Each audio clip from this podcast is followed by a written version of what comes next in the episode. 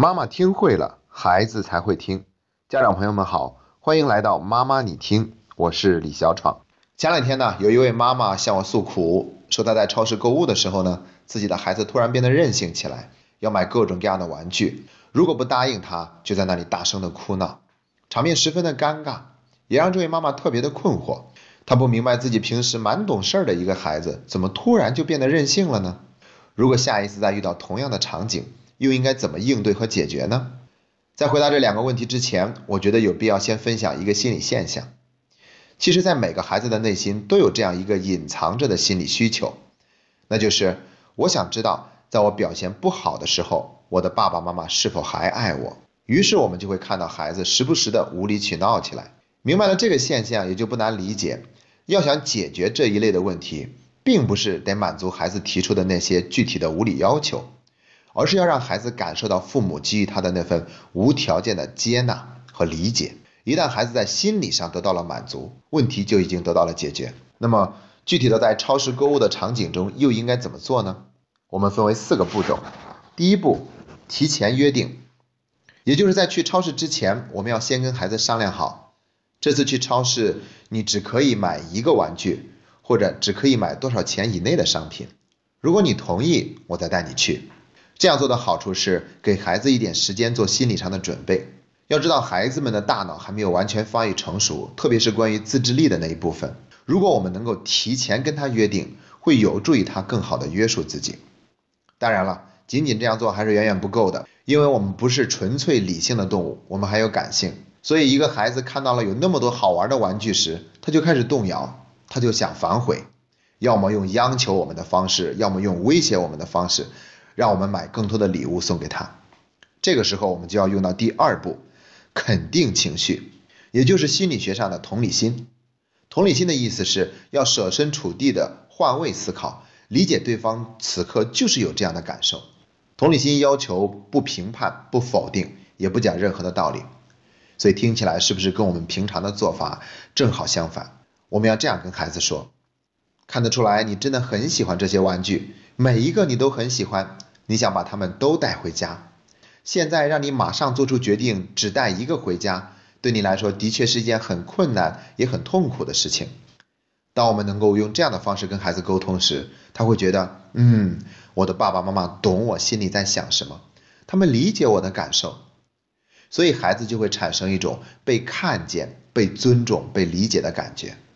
如果这样做还不足以让孩子的情绪平复的话，我们还有第三个步骤，叫做。假设满足，也就是用假设的方式去进一步满足孩子。我们可以对孩子说：“要是这些玩具一个才卖五块钱，那该多好啊！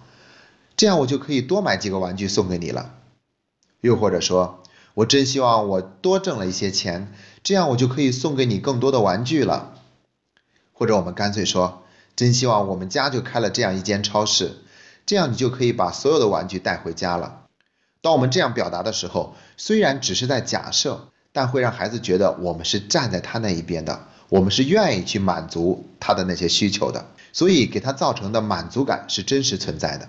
我们的家长就不要再吝啬自己的语言，尽量能够用假设的方式多去满足一下孩子。如果这样做依然不足以让孩子情绪平复的话，我们还有第四个步骤，也是终极大招，叫做暂时拥有。这个步骤是我的一位读书会上的家长在实际操作的过程中总结出来的。他当时也是用了前面三个步骤，发现自己的孩子依然手里面拿着好几个玩具，在那里恋恋不舍。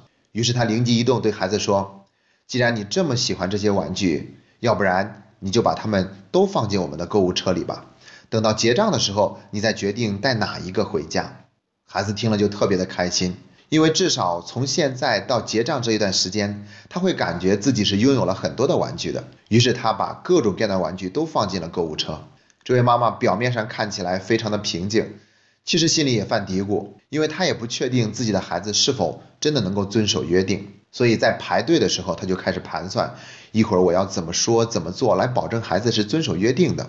没想到的是，还没轮到他们结账。这个孩子就主动从一堆玩具里面抽出一个，双手递给他说：“好吧，这次就要这一个好了。”虽然孩子说的时候还是撅着嘴，有些不情愿的，但他却是选择了主动遵守约定。所以我们才会说，一个孩子他要想得到满足，并不是非得要买那么多的玩具给他，而是要让他感受到父母对他的那份接纳还有理解。让我们重新回顾一下这四个步骤：提前约定、肯定情绪、假设满足和暂时拥有。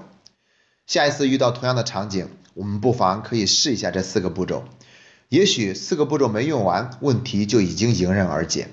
当然。还有相当一部分孩子并不会跟家长产生直接的冲突。当家长不允许买的时候，他们会听从家长的说法，但是他们在情绪上依然会有些低落。这个时候我们需要用的也就是第二步，肯定孩子的情绪，同理心去充分的理解他。我们可以这样跟孩子说：如果你真的很喜欢那个玩具，可以回到家把它写进愿望清单里，时机成熟的时候，我们就会把它买回来当做礼物送给你。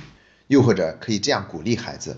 虽然你很喜欢那个玩具，但是你还是选择忍一忍，暂时不买，这是一件很了不起的事情，因为只有大孩子才拥有这样的管理的能力。总之，我们在这个过程中要给孩子一种感觉，那就是我们理解他、接纳他、尊重他有这样的感受，并同时鼓励他，这样我们才能够保证，既让孩子的情绪得到了平复，又使问题得到了顺利的解决。